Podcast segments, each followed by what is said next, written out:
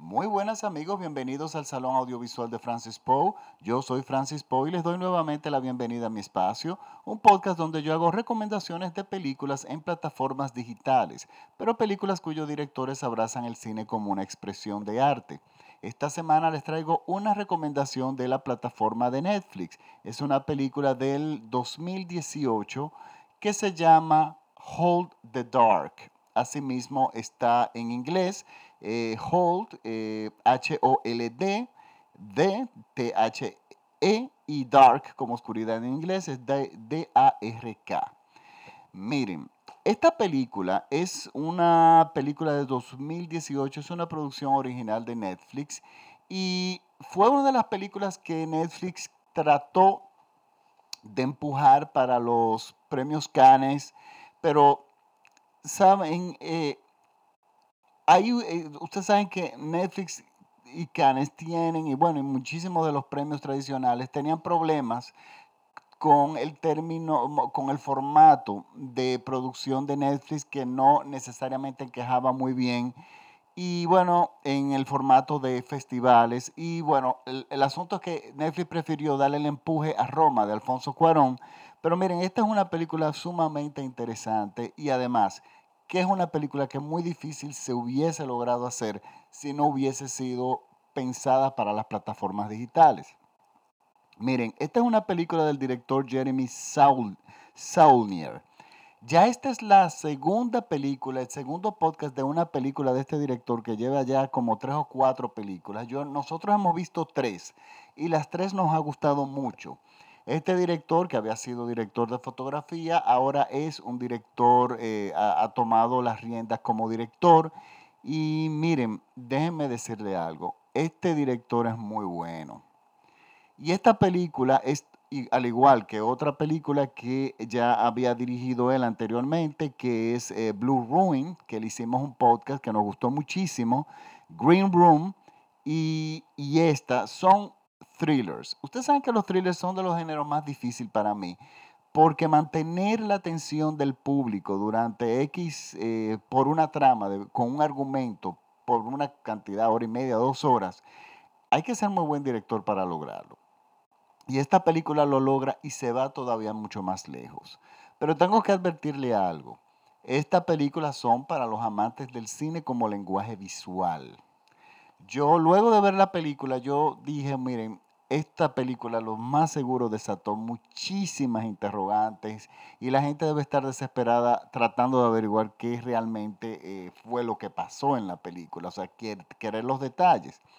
Y efectivamente, mm, hice, solamente hice entrar en las redes y hay una cantidad de foros, la gente discutiendo muchísimas cosas absurdas, por supuesto, pero muchísimas otras que son, tienen sentido. Pero una que yo quiero advertir es que hay personas que han dicho, ah, no, mira, que es que si tú lees la novela después de ver la película, entonces tú entiendes mejor qué fue lo que pasó. Y mire, lo que pasó fue esto y lo explican. Déjenme decir algo, miren, si bien una película se puede basar en, se basan muchísimas de ellas en novelas, no hay que leer las novelas para entenderlas. Eh, es un tema que yo tengo con los cómics, con las películas de superhéroes de Marvel, que muchísimas de ellas yo la veo y digo yo, pero yo estoy desconcertado, desconcertado. O sea, aquí hay cosas que yo no entiendo y se me explican cosas de más. Y la respuesta que siempre me dicen, ah, no, lo que pasa es que tú tienes que conocer los cómics y tuviste que haber leído el origen de este y el origen del otro. Y yo, no, pero es que eso no debe ser. O sea, el cine debe buscar la forma de narrarte algo sin tú necesariamente tener una referencia que no sea de cultura general uno no tiene que ser necesariamente, bueno, si te, estás desarrollando, por ejemplo, una película en la, Revolución Francesa, bueno, debes es historia, debes conocer algo básico, por lo menos de la Revolución Francesa. Y en el caso de una novela como esta, no es necesario. Si la película a ti no te llega y tú no la entiendes y tú no ves el, el lenguaje visual, no, te, no, no hay forma de que lo entiendas, Puede ser que o uno no lo hayas entendido y necesites darle un poco más de pensamiento a la película, o la segunda es que la película no lo haya logrado. No hay que ir a un libro para uno eh, realmente entender yo entiendo, el, el, contenido de una película. O sea, una vez viste la película, la película debe hablar sola. Y claro, la gente tiene que entender que el cine no es vida real y no es una novela. La novela tiene su lenguaje, es la lectura. Tú no puedes llevar una novela al cine eh, tal como tal. Tienes que fundir personajes, eliminar algunos, sustituir algunos, crear personajes nuevos, buscarle giros y cambiar de repente casi todo para que en el cine la película, ya cuando se, se convierta en lenguaje cinematográfico, tenga una oportunidad y tenga un chance.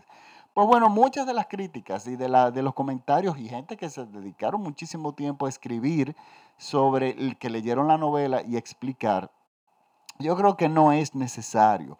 Lo que tenemos que hacer es primero tener la mente abierta y entender que el cine no es la vida real. Eso es lo primero. Por lo menos no la vida real como la conocemos. Eh, bueno, no es vida real de ninguna forma. Pero nos presenta las cosas de una forma que a veces se nos va de nuestro razonamiento cultural, de nuestro, de nuestro razonamiento de nosotros como seres humanos. Pero hay que dejar esa puerta abierta porque el cine, al no ser vida real, se permite eh, entrar en territorios que son cada vez, que son de repente muy extraños para nosotros.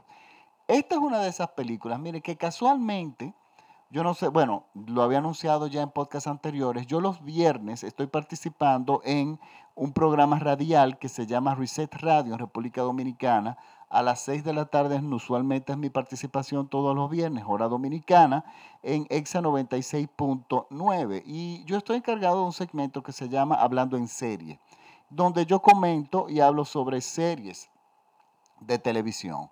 Hago esta conexión y, me voy por este giro por de las series, porque yo estaba comentando casualmente esta semana sobre una serie que de Prime Video que a mí me gustó mucho, la primera temporada, eh, que se llama Lore, L-O-R-E. Esa serie está basada en unos podcasts que yo casualmente escuchaba. Eh, cada vez que, que estoy en la ducha o estoy que no quiero ver televisión o no quiero leer nada, pues pongo estos podcasts o cuando voy manejando.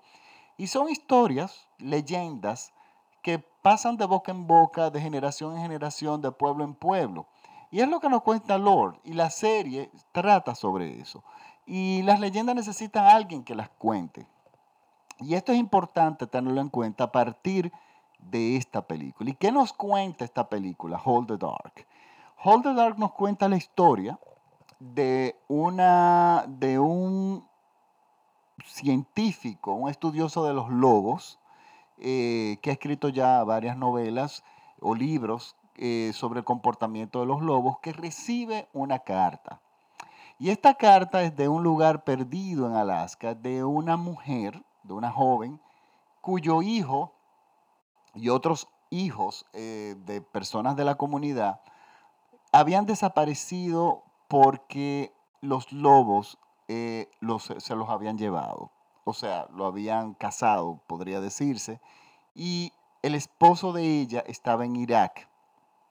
No sabía todavía la noticia ella no quería que él quería, o sea, cuando él llegara, que él tuviera algo eh, que ver, o sea, porque no existe ni un cuerpo y ella lo que quería es que este experto en lobos fuera a ese pueblo, buscara a esos lobos o a ese lobo que se, eh, que se comió y se llevó a su hijo y para ella por lo menos tenerle algo que, presentar al marido cuando llegue y no simplemente llegar y darse con, la eh, con el, hecho de que, bueno, eh, mira, nuestro hijo murió, esa terrible noticia, pero ella entendía que diciéndole, bueno, nuestro hijo murió, pero mira, es aquí el lobo, lo casamos, buscando una forma de, de, cerrar ese círculo rápidamente que ella inmediatamente, que ella iba a abrir. Y ella quería cerrarlo inmediatamente entregándole el cadáver del lobo al marido. Este señor se sintió atraído por la historia, pero más que eso, algo que lo lleva a él, que lo hace todavía más verosímil, es que él tiene una relación muy complicada con su hija que da eh, clases en una universidad en Alaska que, que queda cerca del lugar donde él tiene que ir. Y bueno, una mezcla de las dos cosas lleva a esta persona a ese lugar. Y este hombre desde que llega inicia su búsqueda en los bosques del lobo de los lobos. este es el argumento donde yo, hasta aquí donde voy yo a llegar. Miren, esta película es un, un thriller porque nos va helando la sangre y nos va cocinando, como yo he dicho muchas veces, a fuego lento, pero captura absolutamente toda nuestra atención. Nosotros no nos podemos despegar dos minutos de la pantalla porque cada elemento que se va agregando, ya sea argumentalmente eh, o, los personajes, nos van desconcertando cada vez más. Y uno dice, Dios mío, pero ¿en qué va a terminar esta película? O sea, no hay un solo elemento que uno cuando ya uno empieza a encajar todas las cosas, que, el, rompecabezas ya empieza a tener algo de sentido, agregan un personaje nuevo o una situación nueva que nos, nos deja totalmente desconcertados. Y nosotros quedamos, wow, pero es increíble.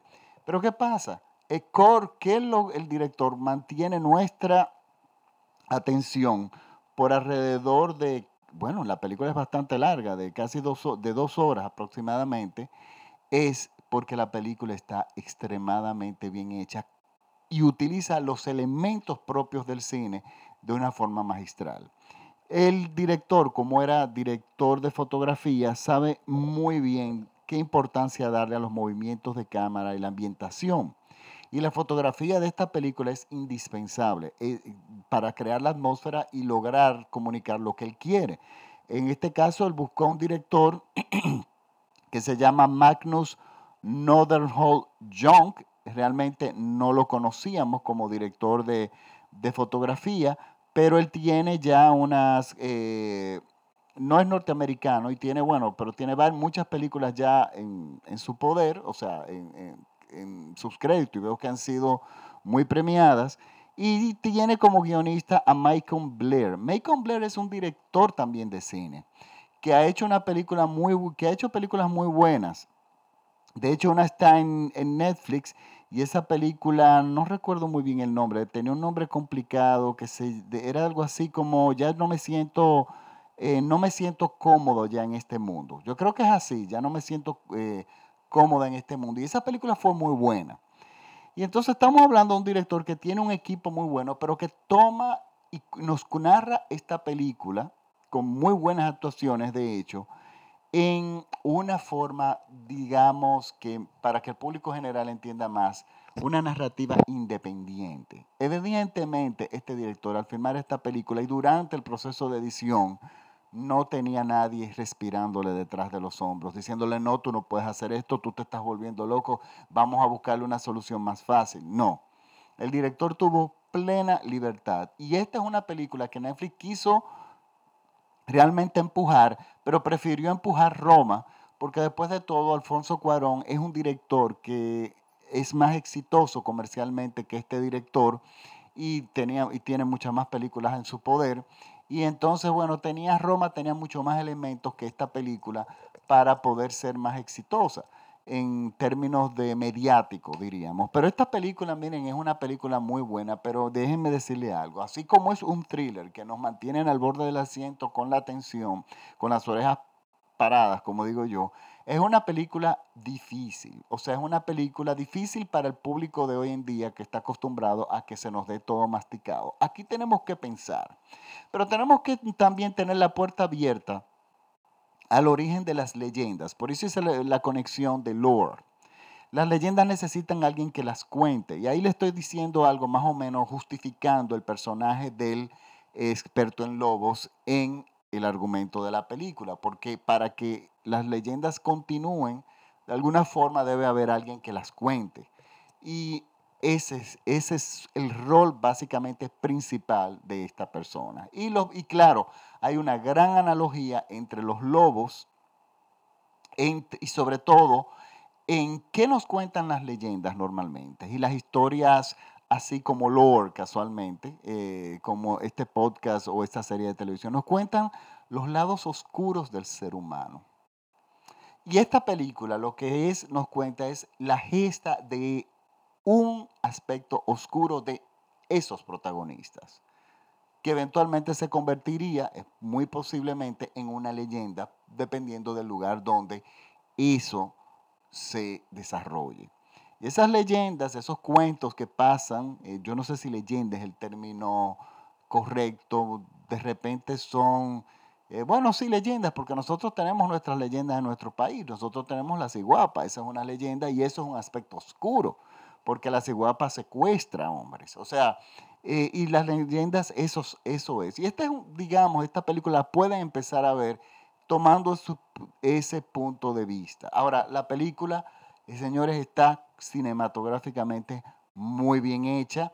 En Internet Movie Database, que les voy a decir algo. Miren, alguien me escribió en estos días, en estos días, que le gustó mucho una película que yo recomendé, no me recuerdo cuál, y me dijo que numerosas veces se había, eh, no le había dado el chance la, de oportunidad de verla, de ver la película, porque en Internet Movie Database le habían dado muy pocas estrellas y tenía muy mal rating. Miren, yo tengo que aclararles algo.